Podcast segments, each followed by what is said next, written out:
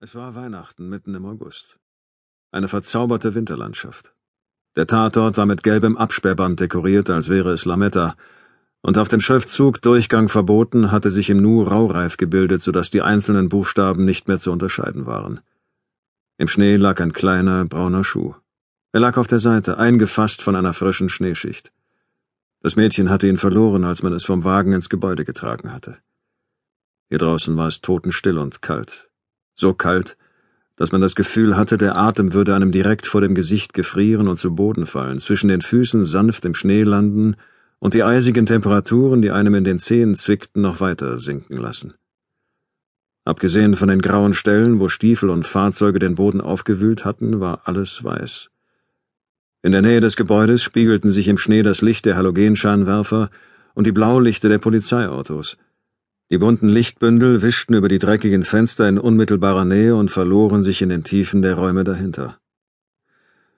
Über dem Ganzen lag eine weihnachtliche Atmosphäre, als wäre Santa Claus in den falschen Teil der Stadt gekommen und hätte die falschen Leute getroffen und auf grausamste Weise dafür bezahlt.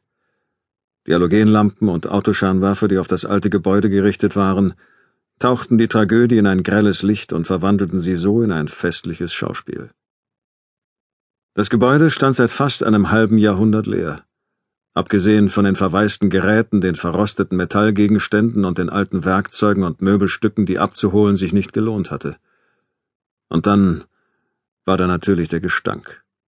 Es roch nach dem Tod, der paarweise durch die Tore marschiert war, paarweise wie die Tiere auf die Arche, nur dass es an diesem Ort hier keine Rettung gegeben hatte. Während der wenigen Jahre, die der Schlachthof in Betrieb gewesen war, hatte der Boden all das Blut, die Scheiße und den Urin aufgesaugt, waren der Tod und der ganze Dreck in den Beton gedrungen, in das Fundament und in die Wände, ja sogar in die Luft, als würde die Luft im Innern nicht mehr zirkulieren, sondern für immer in diesen Räumen stehen. Officer Theodore Tate wollte gar nicht wissen, wie viel Blut hier vergossen worden war und nicht zu viel darüber nachdenken. Er wollte einfach nur seinen Job machen, die Augen aufhalten und niemandem in die Quere kommen. Er und sein Partner, Officer Carl Schroeder, waren die ersten am Tatort, nachdem der Anruf eingegangen war. Langsam und vorsichtig hatten sie das Gebäude betreten und im Innern hatten sie das junge Mädchen gefunden. Es trug den anderen Schuh und eine Socke. Das war alles, was es anhatte. Die anderen Kleidungsstücke lagen zerrissen auf einem Haufen neben ihm. Die beiden Officers hatten noch nicht viele Leichen gesehen, nur ein paar Selbstmörder und einige Unfallopfer, darunter einen Fahrer, der in zwei Hälften zerteilt worden war – die Beine und der Oberkörper lagen zwanzig Meter voneinander entfernt und eine der Hände wurde nie gefunden. Und das hier war Tates erstes Mordopfer. Das Blut war noch nicht getrocknet, aber die Augen des Opfers waren bereits trübe geworden. Es war eine Tragödie, bei der jemand nicht durch einen Unfall gestorben war, sondern an den Folgen roher Gewalt. Sie sicherten den Tatort und redeten nur das Nötigste. Dann warteten sie auf die anderen, während sie die Hände aneinander rieben und mit den Füßen aufstampften, um den Kreislauf in Schwung zu bringen. Der Anblick des Mädchens weckte in Tate den Wunsch, seinen Beruf als Cop an den Nagel zu hängen und zugleich als Detective in der Mordkommission zu arbeiten. Wie sein Priester ihm gesagt hatte, das Leben ist voller Widersprüche und schlechter Menschen. Für die Detectives, die inzwischen eingetroffen waren, gab es niemanden, den sie hätten befragen können. Die einzigen Zeugen hier draußen waren die Geister derjenigen, die durch die Tore des Schlachthofs getrieben worden waren, um als Supermarktschnäppchen oder Hamburger zu enden.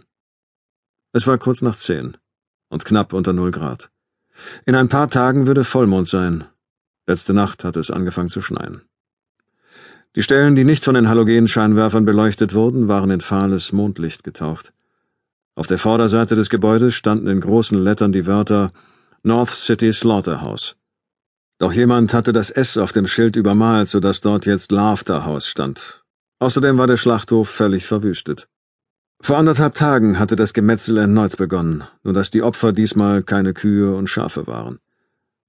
Den Mann, der das getan hatte, hatten sie bereits festgenommen. Das war vor 24 Stunden gewesen. 22 davon hatte er kein einziges Wort gesagt. Die Eltern des Mädchens waren die ganze Zeit auf der Wache gewesen und hatten die Beamten angefleht, mit dem Mann sprechen zu dürfen, der ihre Tochter entführt hatte. Sie glaubten, es gäbe eine Möglichkeit, sie zurückzubekommen. Doch die Cops wussten, dass sie sie in einem Zustand zurückbekämen, der ihnen nicht gefallen würde. Schließlich war einer der Beamten ins Verhörzimmer marschiert und hatte angefangen, auf den Verdächtigen einzuschlagen.